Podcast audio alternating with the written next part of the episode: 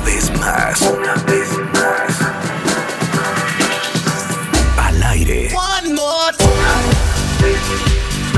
Al aire. Marta de baile en W. En vivo. En vivo. En vivo. Transmitiendo desde la cabina de W Radio. Para el mundo. En vivo. Al aire. 96.9 FM. De baile en W. Una vez más.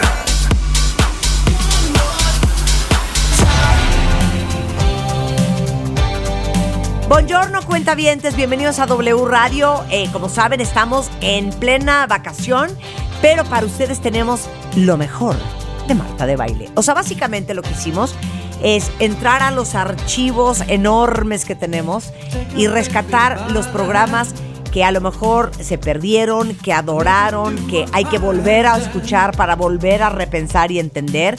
Entonces, bienvenidos a lo mejor de Marta de Baile hoy por W Radio. Estás escuchando lo mejor de Marta de baile.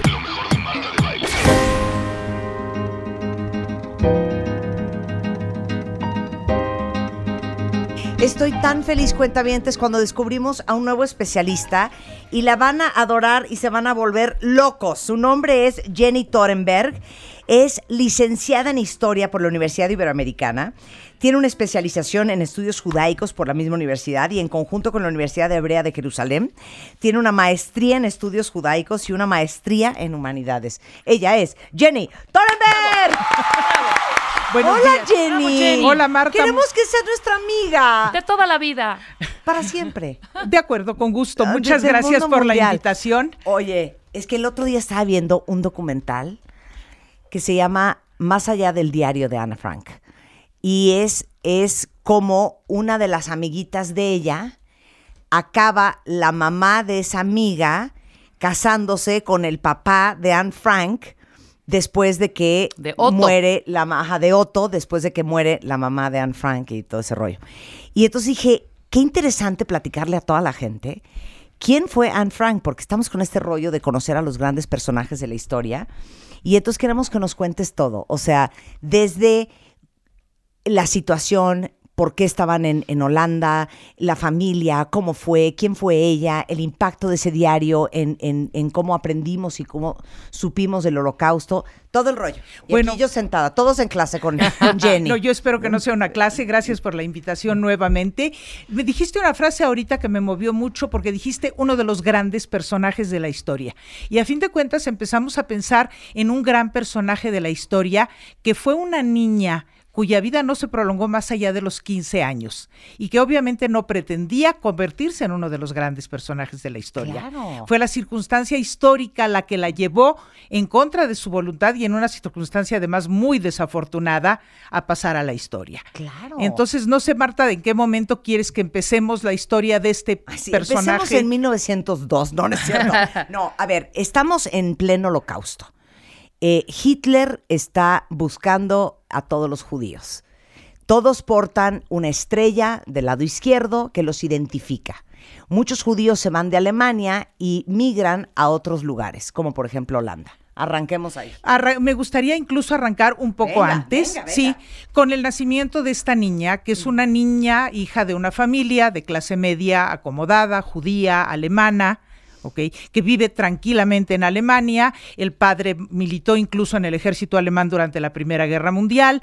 Son alemanes muy conscientes y muy orgullosos de su germanidad, por decirlo de alguna manera. Ana tiene una hermana mayor, o sea, es una niña cuya vida no pinta para ser más que igual a la de todas las niñas de su edad y su condición. Ahora, en 1933 Hitler llega al poder.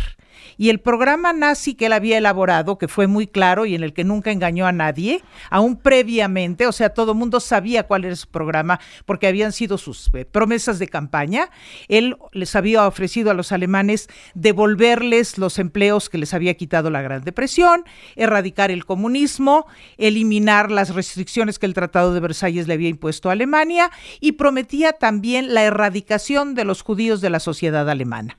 ¿Por qué? Esto ¿Qué es tema un- tenía con los judíos? Mira, este es un tema que ni siquiera es de él original. O sea, Hitler en realidad no es ni siquiera el creador de una teoría. Hitler simplemente usa para sus fines políticos toda una serie de prejuicios antijudíos que eran muy antiguos y que se habían modernizado en el siglo XIX, sobre todo los de origen racial. O sea, la idea de que la sociedad humana está dividida en razas, la idea de que hay razas superiores y razas inferiores, los judíos en esta clasificación eran una de las razas inferiores, y el peligro que las razas inferiores representan para las razas superiores. La- el peligro de la contaminación racial por la vía sexual y el peligro de la contaminación racial también por la vía cultural. Es decir, la presencia de los judíos era un contaminante peligroso para la sociedad alemana. De hecho, todas estas teorías existen y están escritas y son asimiladas por gran parte de la población, no solo alemana, sino europea, occidental, incluso en los Estados Unidos. ¿ok? Esta idea de la superioridad racial, no solo cuando Hitler llega al poder, antes de que Hitler naciera, estas teorías ya habían sido planteadas. Entonces, él las asimila, las absorbe, las internaliza se- o sea, las cree con toda sinceridad y entonces obviamente es parte de su programa político. O sea, él va a instalar un Reich que va a durar mil años, donde los alemanes son los superhombres, tienen derecho al dominio del mundo y primer- uno de los primeros pasos para conseguir ese dominio del mundo es ir exterminando y deshaciéndose de las razas inferiores. Esa es Entonces, básicamente la idea. cuando, cuando da esta noticia Hitler, los judíos que están en Alemania dicen, no, pues vámonos de aquí. Mira, hubo diferentes reacciones. Yo muchas veces lo que la gente me dice es que cómo no se fueron todos. Obviamente hay muchas circunstancias por las cuales uno prefiere esperar, por las que no puede emigrar. Hasta 1939, cuando la guerra em- eh, se inició, más o menos la mitad de los judíos alemanes habían emigrado. Y entre ellos estaba la familia de Ana. O sea, su padre Otto Frank era un hombre aparentemente inteligente, bastante previsor. De hecho, mismo en 1933, en cuanto Hitler toma el poder, decide buscar un refugio para su familia y decide emigrar a Holanda. Sí, Holanda era un país fronterizo con Alemania, o sea, era de las gentes que pensaba, esta pesadilla no puede durar demasiado tiempo. Los alemanes son demasiado cultos y demasiado inteligentes para mantener a este monstruo en el poder. Como la devaluación de los ochentas, que todo el mundo salió disparado de México y se fueron a vivir a Texas, ¿no? A San Antonio, a Houston, a claro, Bronzeville, jurando que ahí iban a estar seguros. Es- Es, es- como que de repente, adivinen qué, Texas ya es nuestro también. Exacto. Sí, ahora Holanda era un país amistoso, Holanda había sido un país neutral durante la Primera Guerra Mundial, parecía tener las cualidades necesarias para que la familia Frank pudiera migrar y establecerse y vivir tranquilamente. Este hombre se muda, se establece, hace traer a su familia y los siguientes siete años, hasta 1940, Ana vive la vida de una niña normal. En Ámsterdam. En Ámsterdam. Ok. ¿sí? Va a la escuela, tiene amigas, o sea, lo que haría cualquier niña normal. La cuestión es que en 1940 los nazis invaden Holanda. ¿Ok? En este, con su guerra relámpago que arrasa Europa. Holanda es un país que resiste solamente cuatro días. O sea, en cuatro días Holanda está ocupada y de acuerdo a la política del gobierno nazi, cada uno de los países que va anexando implementa las leyes antijudías que ya estaban en vigencia en Alemania desde 1933. Sí, o sea, cuando ¿Y Hitler... eso qué significa? ¿Qué reglas son? Eh, son unas, una serie de leyes que se fueron aplicando paulatinamente. O sea, Hitler, como todos los grandes demagogos, aunque parezca extraño, era un hombre de palabra. Él había prometido y empezó a cumplir rápidamente. De hecho, a los dos meses de haber él llegado al poder, implementa una serie de medidas antijudías. La primera fue el llamado Día de Boicot, fue un solo día en abril de 1933. ¿sí? En mis- mismo abril de 1933 se implementa otra ley que se llama la Ley de Separación del Servicio Civil, por la cual todos los judíos que recibían salario del Estado tienen que abandonar sus puestos. Entiéndase, los médicos en los hospitales públicos, los maestros universitarios, los músicos en las orquestas, las gentes en el mundo de las comunicaciones. Después, esas medidas se suspenden paulatinamente porque Hitler tiene otras cuestiones de las cuales ocuparse. ¿Puedo leer la lista para que se jalen los pelos de la cabeza todos? Las prohibiciones a los judíos. Ahí va. No podían tener empresas. Eh, se obligaba a los judíos a llevar bordada en su ropa la estrella de David. Eh, perdón, Marta, este, no, no, obviamente no Sí, quiero sí. ni interrumpir. Sí. Estas son leyes que se implementan después. Las de 1933 fueron solamente esas Ese. dos. ¿Estas cuándo son? Eh, estas hasta 1941. Ok. La, la de cuestión de las empresas es 1937. O sea, se fueron aplicando. ¿Sabes qué? Que quizá estás pensando en las que se aplicaron en Holanda. Sí, porque en claro. Holanda se, se aplican todas juntas. Exacto. En el caso alemán fue paulatino, digamos. Por ejemplo, en el caso alemán, en 1935 se publicaron las llamadas leyes de Nuremberg, que eran las leyes para mantener la pureza racial. Entonces se estableció en Alemania, esto creo que es tan escalofriante como todo lo demás, una oficina que se llamaba la Oficina de, de Asuntos Raciales.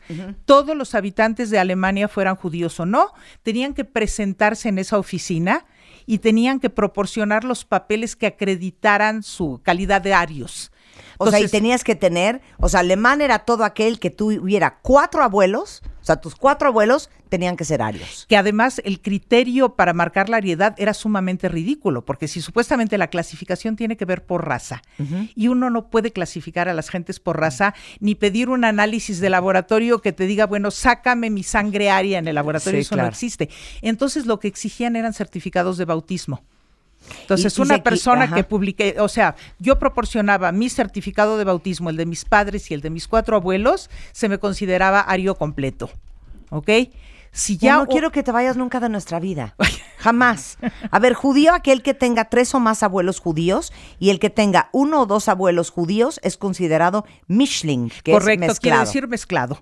¿Ok? Y de ahí en adelante la clasificación racial a la que te hagas acreedor va a marcar, obviamente, eventualmente tu diferencia entre la vida y la muerte, pero aún aquellos que son mezclados, que no sean condenados a morir eventualmente, van a perder sus oportunidades de trabajo, van a poder ascender poco en los trabajos que tengan, van a poder conseguir pocos ascensos en el ejército, por ejemplo, porque eh, a partir de ese momento el mundo y las oportunidades son de aquellos que son racialmente puros. Y esto es una de las razones por las cuales el nazismo también tuvo tanto éxito porque había mucha gente en Alemania, la sociedad alemana era también una sociedad clasista, entonces había muchas gentes de estratos humildes que no hubieran podido alcanzar puestos importantes por cuestión de su clase social. Y sin embargo, como eran arios puros, tenían mucho más oportunidades que otros mezclados.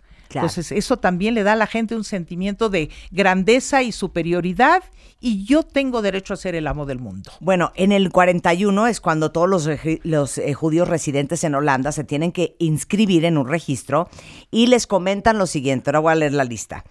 Los judíos no pueden tener empresas. Margot, la hermana mayor de Ana Frank, se ve obligada a matricularse en el liceo judío porque no se permite que los alumnos judíos compartan las aulas con los no judíos.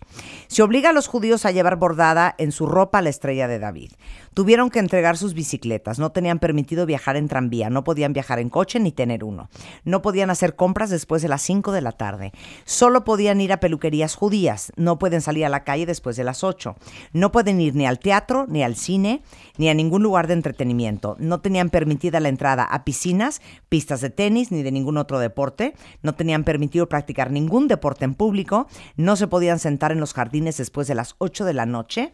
Y no podían entrar en casa de cristianos. Estas son leyes que ya estaban en, en vigor en Alemania de años antes y como te digo, el programa era ir implementando estas leyes en cada uno de los países que Alemania fuera ocupando. Estas son las leyes a las cuales la familia Frank se va a ver sujeta. Ahora, Otto Frank intenta en ese momento conseguir visas para emigrar a algún otro país más amistoso, intentó en la Gran Bretaña, intentó en los Estados Unidos, le negaron las visas. Este, es este problema que estamos viendo hoy recurrir con la cuestión de los refugiados. En Siria, claro. Ok, que es- podría ser similar. Entonces, la alternativa es ir preparando un escondite.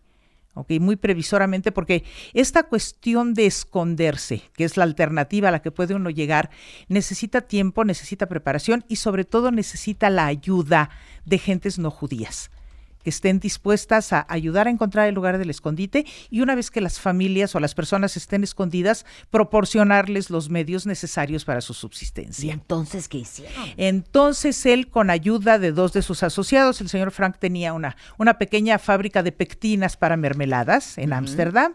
Dos de sus asociados no judíos, que de hecho empezaron a firmar a su nombre porque él ya no podía ser el, el dueño de la empresa, le ayudan a conseguir el escondite, que era un anexo detrás de la- del edificio de oficinas donde él trabajaba.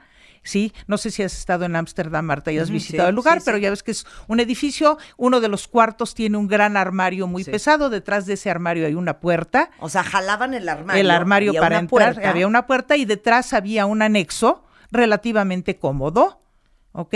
Donde se van a esconder a raíz de que Margot, la hermana mayor, reciba un citatorio para presentarse para trabajo que este es uno de los eufemismos cuando la administración nazi decide poner en práctica lo que va a llamar la solución final, es decir, el exterminio de los judíos. Esto es a partir de enero de 1942. Entonces, la manera de llevarse a los judíos había de muchas maneras, podía hacerse por medio de redadas callejeras, podía hacerse también a través de citatorios. Obviamente los citatorios no le decían a la gente preséntese para ser deportada para el Sí. exterminio, entonces era se- presentarse para su reubicación en el este, presentarse para el trabajo. Muchas veces los citatorios llegaban a nombre de una familia completa, entonces pues la familia completa pues se decía, bueno, aunque nos reubiquen, nos reubican a todos.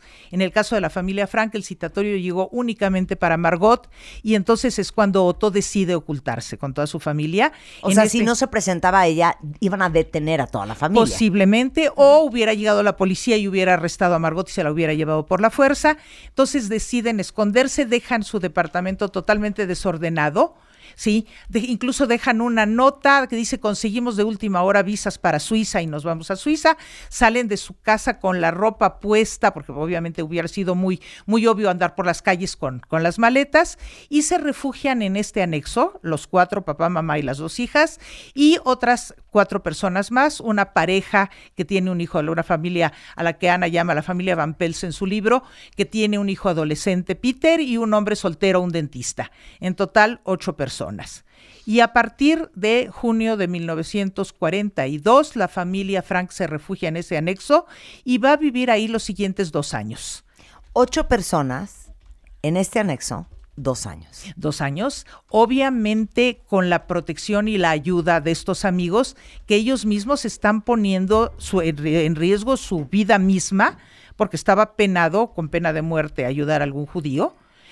Y Ana lleva consigo uno, lo que había sido su regalo de cumpleaños número 13 por parte de sus padres, que es un diario. ¿Ok?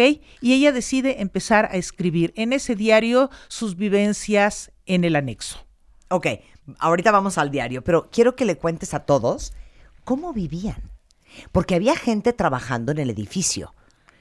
¿No? Sí, sí, sí, el, el edificio estaba en funcionamiento todo el día. Entonces, obviamente tenían que intentar no hacer ruido en absoluto en horas de oficina. No podían incluso bajar el agua del excusado porque obviamente se oía el agua No, correr por la un- tubería. Del excusado. Sí, la- o sea, el agua corría Sí. por la tubería, eh, mantenerse en silencio, esperar la llegada de estos amigos todos los días. Tenían un aparato de radio que oían clandestinamente para enterarse de las noticias de lo que estaba sucediendo con la guerra. Y lo que es peor, Marta, o sea, vivir en un espacio confinado con gente, por más que fuera relativamente cómodo, con gente, pues no solo de tu familia, sino que no es de tu familia, y para una chica adolescente muchas veces, pues hasta su familia es molesta. O sea, Ana va a reseñar en su diario lo que era la vida diaria, los conflictos que tiene sobre todo con su mamá, porque pues a fin de cuentas es una adolescente. Porque conectaba muy bien con su papá. Con su papá ¿no? suele, su- Sí. suele suceder Sí, bastante seguido, o sea, con su mamá tenía pleitos por todas las razones por las cuales un adolescente se pelea con sus padres. Y este enamoramiento que va desarrollando por el joven Peter, que es un poco mayor que ella, pero además de estas cosas, habla mucho de su interés por las estrellas de cine. De hecho, tenía tapizada su pared en el anexo con fotos de todas las artistas de Hollywood. ¿Sí? Pero además de esto, esta chica es más profunda que, digamos, estas banalidades de la vida diaria. Entonces, piensa mucho y escribe mucho acerca del horror de la guerra, de lo que pueden estar viviendo las gentes fuera del anexo, las gentes que no han tenido la suerte de estar escondidas, ¿sí? De lo que ella quisiera hacer cuando salga libre. Sí, pensamientos incluso no muy hermoso. Dice, sigo pensando aún dentro de mí que la mayor parte de la gente es buena. Cuando leí eso, casi lloro. Lo hizo así, tal cual. A pesar de todo, pienso que la gente es buena de corazón. Sí, entonces ella, digamos, para ella obviamente el diario pues es un escape. Sí, es la manera de... Hay pues, párrafos donde dice, estaría yo a punto de volverme loca si no fuera por el radio. Hay pedazos donde dice, ya francamente no me importa si vivo o estoy muerta, pero bueno, si veo un pedazo de cielo a través de mi ventana, Sí, entonces, bueno, esto me devuelve la esperanza. Había un árbol, un castaño muy bonito que ella veía desde su ventana, entonces veía pasar las estaciones a través del castaño. Y, y les quiero leer un pedacito de lo que escribió Anne Frank el sábado 3 de octubre de 1942. De hecho, el diario de Anne Frank que está editado aquí en México por editorial Porrúa, si lo quieren buscar. Pero dice, ayer hubo bulla otra vez. Mamá provocó una escena terrible al contar a papá todos mis pecados. Ella se echó a llorar, yo también, y eso me dio un dolor de cabeza espantoso. Terminé por decirle a papá que yo lo quería a él mucho más que a mamá. Él me contestó que eso pasaría, pero le costará trabajo hacérmelo creer. Más adelante dice, hoy no tengo que anunciarte más que noticias deprimentes. Muchos de nuestros amigos judíos son poco a poco embarcados por la Gestapo, que no anda con contemplaciones. Son transportados en furgones de ganado a Westerbork, el gran campo para judíos, en Dentre. Westerbork debe de ser una pesadilla. Cientos y cientos están obligados a lavarse en un solo cuarto y faltan los WCs. Duermen los unos encima de los otros, amontonados en cualquier rincón. Hombres, mujeres y niños duermen juntos. De las costumbres no hablemos. Muchas mujeres y muchachas están en cinta.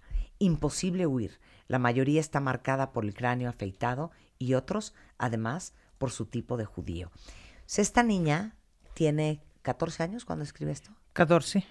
Sí, y además ella está reseñando en ese momento lo que yo llamaría la antesala de la pesadilla, porque Westerbork era un campo de tránsito campos de tránsito se establecieron en diferentes lugares de Europa por cuestiones de logística. Cuando se estaba realizando ya el exterminio en los campos de exterminio como tales, había que estar planeando si había espacio en los campos. Entonces, muchas veces los judíos arrestados pasaban semanas en estos campos de, tránsito hasta que venía la orden de que el campo estaba libre para recibir el siguiente cargamento de personas. Y uno de estos campos estaba justamente en Holanda, este campo de Westerbork. Ahí nos vamos a quedar. Estamos en Anne Frank, eh, semana uno de dos años que pasa escondida en Holanda, en este, pues en este anexo. anexo ella le en llama este anexo, exactamente, con eh, la querida Jenny Torenberg, regresando obviamente, mucho más de la historia y todas las preguntas que tengan en redes sociales al volver en W Radio. Estás escuchando lo mejor de Marta de Baile. Lo mejor de Marta de Baile. Regresamos.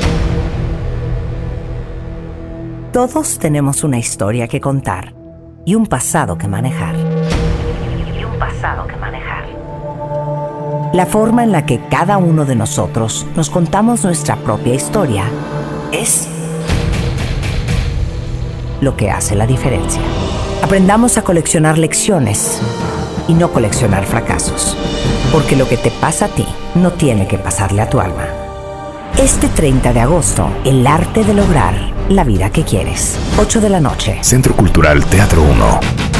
Boletos en ticketmaster.com.mx. Estás escuchando lo mejor de Marta de Baile. Lo mejor de Marta de Baile. Regresamos. Les digo una cosa, no sé por qué quiero llorar otra vez. Sus papás le regalan este diario cuando ella tiene 13 años y ella empieza a escribir. Les leímos algunos extractos en este momento. Y entonces entonces, bueno, es interesante hacer notar que además todas sus entradas en el diario están dirigidas a una amiga imaginaria, todas las entradas. Sí, querida Kitty. Sí. Kitty es ahora sí que una amiga imaginaria. ¿Ok? Y entonces, pues la vida transcurre, pues todo lo normalmente que puede transcurrir en ese entorno, hasta 1944, esto es muy irónico, en 1944 toda la familia, incluso la familia Frank, alcanza a oír por el radio las transmisiones clandestinas de la BBC donde se anuncia el desembarco norteamericano-inglés en Normandía que es el primer paso, digamos, ya para la derrota alemana y la liberación de Europa, y eso en su momento obviamente los llena de, de esperanza porque pueden empezar a pensar que su liberación sea inminente. Y desgraciadamente en agosto de 1944, o sea, un poquito después de la invasión de Normandía, son descubiertos en el anexo. Todavía no se sabe con exactitud si alguien los delató, o sea, si dentro de la misma gente que, trabajaba en la oficina alguien escuchó y los delató o de alguna otra manera. Últimos estudios que se han hecho parece que no fue ni siquiera una delación, sino una especie de visita rutinaria de los que estaban, eh, creo que explorando una cuestión de empleo ilegal entre los mismos holandeses, o sea, una cosa que no tenía ni siquiera que ver con los judíos. La cuestión es que el anexo es descubierto y todos los que viven ahí son arrestados. Ok, en el momento en que se los llevan, pues obviamente entran, revisan, hacen ahí un desorden, dejan tirado lo que no les interesa y entre las cosas que se quedan tiradas en el anexo está el diario de Ana. ¿Ok? Poco después de que son arrestados, sus amigos, los que habían estado escondiéndolos, van y revisan y Mip, que era, o sea, una de las mujeres que la tenía escondida, recoge los álbumes de fotos y el diario para guardarlos en la esperanza de que haya quien devolvérselos después de la guerra. Pausa. O sea, imagínense ustedes llevar dos años encerrados en un cuarto que medía, ahorita les vamos a dar las medidas, con, como decías tú al principio, con tu familia, que por más que sea tu familia... A veces te cae gorda, sí. Te cae gorda. con cuatro desconocidos, con un profundo miedo, sin poderle bajar al excusado para no hacer mucho ruido, eh, vivir en silencio y de repente escuchar un 4 de agosto de 1944 las botas de la Gestapo y escuchar cómo están abriendo la puerta y saber que ese es probablemente tu final. Sí. Sí, y efectivamente, o sea, son todos los eh, descubiertos, son transportados a este uno de este, este, campo que Ana había reseñado del que había hablado a Westerbork, y más adelante de ahí son trasladados a Auschwitz. O sea, se los llevan a una cárcel, ¿no? Es, eh, Westerbork no era una cárcel, era un campo de concentración denominado campo de tránsito. Te digo, era por donde por cuestiones de logística se detenía a los futuros deportados hasta que Auschwitz o algún otro campo de exterminio tuviera capacidad para procesarlos. Estoy utilizando el término que, que utilizaban los nazis para catalogar al exterminio. Entonces, de Westerbork van a ser transportados a Auschwitz. En Auschwitz van a ser separados, como se acostumbraba, hombres de un lado, mujeres por otro. La gente que tiene capacidad de trabajar, la que no era inmediatamente condenada al gaseo. En el caso de la familia Frank, Otto es separado con los hombres, Ana, su hermana y su madre van para otro lado. Son, eh, o sea, se les sigue el procedimiento rutinario, se les rapa la cabeza, se les tatúa un número de, de ingreso al campo se las asigna todo tipo de trabajos. La madre de Ana va a morir en Auschwitz mismo. Ana y Margot van a ser trasladadas de Auschwitz a Bergen-Belsen, que era este procedimiento también bastante común, rotar a las gentes que tuvieran capacidad de trabajo a otros campos donde fueran más útiles casi al final de la guerra, se las transporta a las dos a Bergen-Belsen. Y o sea, a Margot y a Ana. ya separadas de su mamá. Separadas, su, su, mamá había muerto en el campo, separadas de su papá, del que no tiene ni idea qué le pasó. O sea, espérate, la mamá muere, es que en Auschwitz. aprendizaje, en Auschwitz. La mamá muere en Auschwitz, las dos hermanas son trasladadas a Bergen-Belsen y en Bergen-Belsen van a contraer tifo, que era una de las epidemias que se daban en los casos. No, tifo. Tifo, ¿Se llama tifo? Sí, tifoidea es la que produce la bacteria. Sí, la salmonela, el tifo lo transmiten los piojos. Es otro tipo de infección.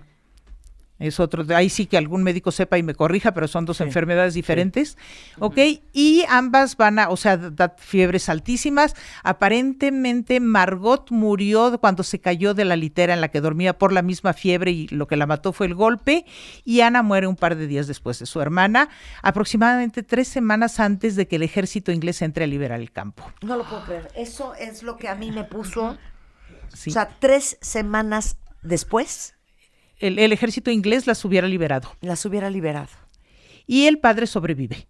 Otto, Frank sobrevive y tiene. ¿Cómo sobrevive Otto? Pues eh, fue que de un trabajo a otro trabajo tuvo que ver, me imagino que era un hombre físicamente fuerte, porque además después de esto muere ya muy anciano, o sea, muere que tiene más de 90 años cuando muere, o sea que debe haber sido una persona fuerte a la que se utilizó para el trabajo, yo creo que tuvo la, la suerte de no enfermar de gravedad, entonces es liberado de Auschwitz por el ejército soviético y regresa a Ámsterdam.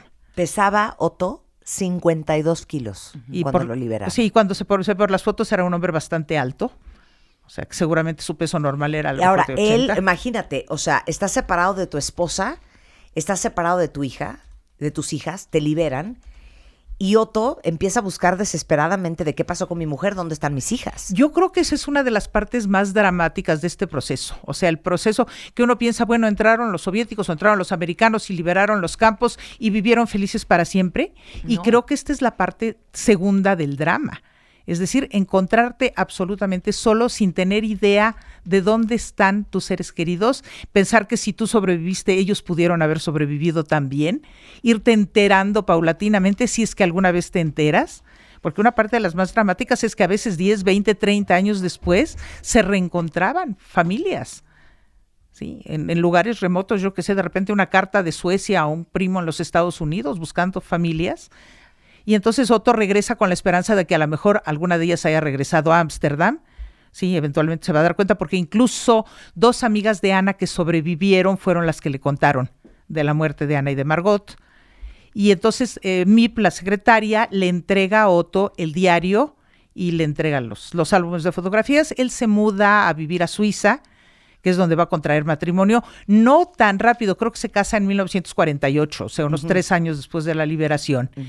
Y cae en sus manos el diario de Ana y el diario lo sorprende muchísimo, obviamente. O sea, él mismo dice, me está presentando una Ana a la que yo no conocía, porque pues él conoce a su hija adolescente con sus características y lo sorprenden los pensamientos estos profundos de Ana y decide que va a presentarle el diario a un periódico holandés. Entonces la primera publicación aparece en un periódico en Holanda y en- más adelante en 1947 decide publicar el, el diario.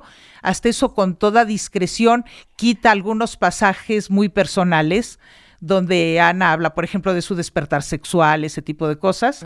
Entonces esas obviamente no las, no las pone para la publicación y manda a publicar el diario y el diario va eventualmente a traducirse a 67 idiomas. O sea, o sea que hoy, hoy, y es en muchos lugares libro de lectura obligatoria para niños en las secundarias, por ejemplo. Entonces, o sea, tiene un impacto obviamente infinitamente mayor al que Ana pudo haber pensado, aunque mucho decía, en cuanto me libere yo me quiero dedicar a la escritura. O sea, ella decía que quería ser escritora. Entonces, obviamente obtuvo un- una repercusión que ella nunca hubiera imaginado. Después de lo que ha vivido el pueblo judío, eh, después del holocausto, eh, sintiéndose siempre un pueblo perseguido, ¿tú sientes que en el colectivo se nota, se le siente? ¿Cuáles son los vestigios de eso? Mira, esto se ha estudiado mucho, definitivamente. Yo no creo que la tragedia del holocausto haya forjado al pueblo judío. Yo creo que los judíos están forjados desde hace milenios por su cultura, por su tradición, por su religión, por sus aportaciones al mundo, pero definitivamente el holocausto creó una marca colectiva aún a aquellos que podríamos considerarnos de alguna manera sobrevivientes aunque no lo seamos. Porque yo, o sea, yo misma tengo la suerte de ser mexicana, nacida en México, de padres nacidos en México, de abuelos que emigraron y encontraron refugio en México a finales de los años 20, que ellos sí perdieron prácticamente a todos los miembros de su familia que tuvieron el infortunio de quedarse en Europa. Sí, muchos de nosotros llevamos nombres por víctimas del holocausto. Mismo mi nombre, o sea, yo me llamo por la madre de mi abuela, que se murió de hambre huyendo de los alemanes de Bielorrusia hacia el Cáucaso, por ejemplo. Y como mi caso, pues los hay por cientos o por miles. De que nos marcó, nos marcó, sí nos marcó como colectivo. Hay una marca especial y muchos este, estudios acerca de la marca que esto dejó en los hijos de los sobrevivientes. O sea, los hijos de los sobrevivientes directos, hay toda una serie de estudios acerca del, del impacto tipo, o sea, gente que repite mucho la idea de que sentían que sobre su familia caía el peso opresivo de un secreto que no sabían exactamente cuál era, que sus padres no querían revelar, obsesiones con la seguridad, por ejemplo, obsesiones con los alimentos. O sea, hay sobrevivientes que cuentan que sus padres eran gentes de veras bondadosas y amables y en el momento que el niño dejaba el plato sin terminar de comida, la madre enloquecía. ¿ok? Por acordarse del hecho de que los niños se hubieran podido quedar sin comer. Es toda una cuestión muy importante la psicología de los sobrevivientes directos. Y a nosotros como colectivo en general, obviamente cargamos con esta marca si alguna vez Elie Wiesel, que es este, uno de estos sobrevivientes maravillosos que fue Premio Nobel de la Paz, decía, no es lo mismo ser el hijo del asesino que el hijo de una víctima. Él decía, estamos marcados nosotros y están marcados los perpetradores también. Y lo decía de una manera muy humana, porque él era un gran humanista, decía, los hijos de los asesinos no son asesinos. Por lo tanto, dice, no son culpables, pero son responsables y tienen la responsabilidad histórica de que este hecho no se repita. Entonces, pues de alguna manera creo que también nosotros este, cargamos con una marca histórica de la cual es difícil deshacernos. Y como sí somos un pueblo muy memorioso, porque de repente hay gente que dice, bueno, ya, bájenle, ya, o sea, ya pasaron como sea 70 años, aflójenle. Y Elie Wiesel dice una cosa, la salvación de la humanidad está en la memoria. Sí, no la memoria para odiar, no la memoria para repudiar, la memoria para impedir que este tipo de cosas se vuelvan a repetir, básicamente. ¿Te puedo hacer otra pregunta? Aquí hemos tenido a, nuestro rabino, a Jonathan, a Jonathan, Gilbert, eh, que gracias Jonathan por presentarnos a, Jenny. Pero, y nos vino a hablar mucho de la religión judía y de hecho hablamos hasta de las fiestas judías y luego lo combinamos con un pastor cristiano y con un musulmán y con, y con Jonathan. Y esto nunca se lo he preguntado a Jonathan. Los judíos son muy tribales. Tengo tantos amigos muy queridos judíos y siempre me molestan porque dicen que aunque me aman, nunca se hubieran casado conmigo porque soy católica y soy, como dicen ellos, goy. Este este aspecto tan tribal, hay una frase que dicen que no hay judío pobre, porque la protección de unos a otros es súper fuerte. ¿Es por una preservación o un instinto de sobrevivencia de mm, ustedes? Mira, aquí estamos manejando estereotipo 1, estereotipo 2, estereotipo 3. Primero la falsedad de que los judíos no se casan fuera del grupo. Claro. Es falso. ¿Será que los míos son como bien religiosos? ¿Sabes qué pasa? El caso de México es bastante particular porque la sociedad mexicana no judía también es bastante cerrada en sus preferencias. Pero en países donde hay sociedades más abiertas, por ejemplo en Estados, Unidos, el índice de matrimonios exogámicos, como lo llaman elegantemente, está hoy por hoy por lo menos en el 60%. O sea, es un tema más de México. Eh, de, de sociedades más conservadoras, diría yo. En el caso mismo de Alemania, la Alemania previa al ascenso de Hitler al poder, más del 50% de los judíos alemanes estaban casados ya con judíos, con alemanes no judíos. Punto uno. Entonces, digamos, mito uno, descartado. Mito dos, eh, no hay judíos pobres, sí hay. No se notan, quizá, porque hay una red muy fuerte de autoayuda eso es real. Entonces, claro, no vas a encontrar a un judío pidiendo limosna en la calle, por ejemplo, o recurriendo a las instituciones públicas, porque las comunidades se han encargado de un sistema de autoprotección que no es tanto una cuestión de instinto de sobrevivencia, sino que tiene que ver incluso con la legislación que se les impuso a los judíos desde la Edad Media. Esto es una cosa muy curiosa. Cuando los judíos en la Edad Media eran elementos económicamente útiles, porque realizaban trabajos económicos que el resto de la sociedad no hacía. Tenían que ver con comercio, por ejemplo, o préstamo.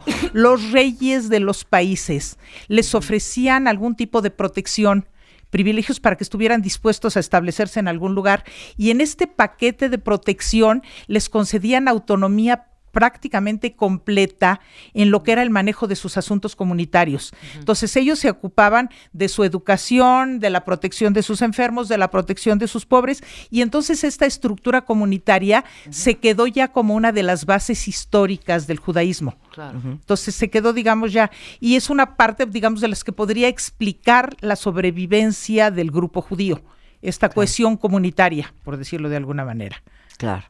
¿Hay muchos sobrevivientes todavía en México? En México hay un número, hubo un número relativamente importante de sobrevivientes, un par de cientos de gente, estoy, estoy aproximando un número del cual no estoy seguro. Mismo el abuelo de Jonathan era sobreviviente, no sé si al, porque además fue un hombre que además expuso mucho su historia muy interesante. El Museo de Memoria y Tolerancia aquí en México publicó hace unos 15 años un libro que se llama El rostro de la verdad, que presenta este, entrevistas con la mayor parte de los sobrevivientes que todavía vivían en México. Hoy por cuestión ya de edad y eso. Sí, hoy pues ya por cuestión de edad y cronología, obviamente, pues quedan muy poquitos. Porque pues la gente que sobrevivió hace 70 años, por más joven que hubiera sobrevivido, pues está en sus 80, medianos o tardíos. Entonces, Bueno, me van a hacer llorar otra vez. Anne Frank tendría 88 años exactamente. el día de bueno, Exactamente. este año. Sí, sería ya una mujer anciana si hubiera sobrevivido. Oye, has tenido, porque ahorita en el corte comercial, Rebeca y Jenny parecían periquitos contándose historias y les prohibí seguirse hablando para que no las contaras al aire. Pero hay historias fantásticas. De hecho, vamos a hacer un programa. Voy a buscar a la gente del Museo de Memoria y Tolerancia sobre el rostro de la verdad para hablar de los sobrevivientes. Pero tú tienes una historia espectacular. Mira, a mí no me gusta en general contar historias que tengan que ver directamente con mi familia, pero es que me preguntan... Porque te parece poco profesional. Me parece poco profesional, Esto sí. es, haz de cuenta que esto es una gran familia. O sea, es una nueva amistad, esto es una tertulia. Y aparte digo una cosa, este programa casi no se oye. Ok. Está- Entonces me puedo quedar tranquila que si, si metí y la pata nadie no hay me oyó. secretos. Exacto. A ver. No es que Rebeca me preguntaba, Sí. o sea, cuando hablábamos de esta parte desesperada de los sobrevivientes, de encontrar familias, de saber dónde están, y que yo le decía que las historias a veces prolongaron décadas de que familias encontraran otras familias y le contaba yo una historia en mi propia familia. Mi hermana, una de mis hermanas, está casada con un muchacho, bueno, un señor que se llama Mario Resnikov, y en 1981 mi hermana recibe una llamada de, la, de una oficina aquí de la comunidad judía buscando a un señor de nombre Jacobo Resnikov. ¿no? Y en ese momento mi sobrinito recién nacido era Jacobo Resnikov y era el suegro de mi hermana el papá de su marido, que había muerto en México, había llegado a México antes de la guerra, había muerto en México por causas naturales, y le dijeron que lo estaba buscando una señora Nina Resnikov, que era su hermana, que había perdido contacto con él en 1941. Esta mujer vivía en Ucrania. Esta mujer huyó del avance de los nazis, se salvó, volvió a Ucrania después de la guerra, había perdido la dirección de su hermano, como vivía en la Unión Soviética, la comunicación con el exterior era muy complicada. En 1981 esta mujer y su familia habían logrado emigrar a Nueva York y desde Nueva York empezó a buscar a su hermano, que en ese momento ya había fallecido, pero igual encontró a sus sobrinos Claro. después Wow. de 40 Con todos sus años. Qué impresión. Muy impresionante. Bueno, la mamá de Shanik Bergman contabas También tú, es, es claro, sobreviviente, también es de, sobreviviente. del holocausto. Y en, en, en Siberia conoce a su marido y se casan. Sí. Y un alemán los ayuda a salir. ¿No? Y vi- Estados Unidos y luego México. Sí, sí, y como tú dices, un alemán, los seres humanos, a fin de cuentas, somos seres humanos independientemente de nuestra clasificación étnica o nuestra clasificación religiosa. Y estos, estos sucesos creo sacan o lo peor de los seres humanos o lo mejor de los seres humanos. O sea, la familia, la gente misma que tuvo escondida a Ana Frank a riesgo de sus propias vidas. Sí, claro. Sí.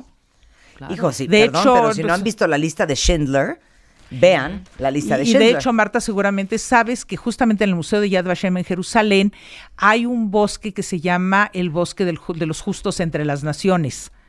¿Ok? No, no, me, o sea, me extraña que no conozcas esta historia, pero No. el gobierno de Israel se dedicó, digamos, a que sobrevivientes contaran las historias de las personas que los ayudaron y gente que ayudó a salvar judíos a riesgo de su propia vida. Sí, se gana el título de justo entre las naciones. Y justo entre las naciones se recibe el honor de que se plante un árbol en su memoria. Y está en es Jerusalén, sí, el llamado Bosque de los Justos entre las Naciones. Hay alrededor de unos... Nunca he ido a Israel, fíjate, será la siguiente parada. Pues valdría la pena, creo que sería muy interesante. Y esto, hay alrededor de unas veintitantas mil personas hoy registradas como justos entre las naciones. Porque Te fueron de recordó alguna por, manera, el, claro. por, por Schindler. Exactamente. Fueron- Schindler obviamente Schindler. es uno de estos justos. héroes Son héroes anónimos, que obviamente, que a veces salvaron dos y tres personas, no más que eso, pero también hay una frase en la religión judía que dice que el que salva una sola vida es como si salvara al mundo entero. Exacto. ¿Sabes qué, Jenny? Quiero ya matarme en este momento. Ya, Jenny, amiga por siempre. Jenny, amiga por siempre. Maravilloso. Cero tienes Twitter, pero No, tienes Facebook. Facebook tengo, sí. Jenny Gale. Gele, G-E-L. Gele, ah, Gele, es que no traigo así. lentes. Jenny G de gato E-L-E Ahí estoy en en Facebook, Facebook, si sí. la quieren contactar. Y les prometo que no va a ser la última vez que vamos a tener a Jenny en el programa. Y les prometo que vamos a traer a nuestro rabino de cabecera, a, a Jonathan eh, Gilbert, Gilbert. a que nos venga a contar de la muerte para los judíos y vamos a hablar de las tradiciones judías. Sí, él es un experto en eso. Gracias, Jenny, un placer conocerte. Igualmente, muchas gracias por la invitación. Estás escuchando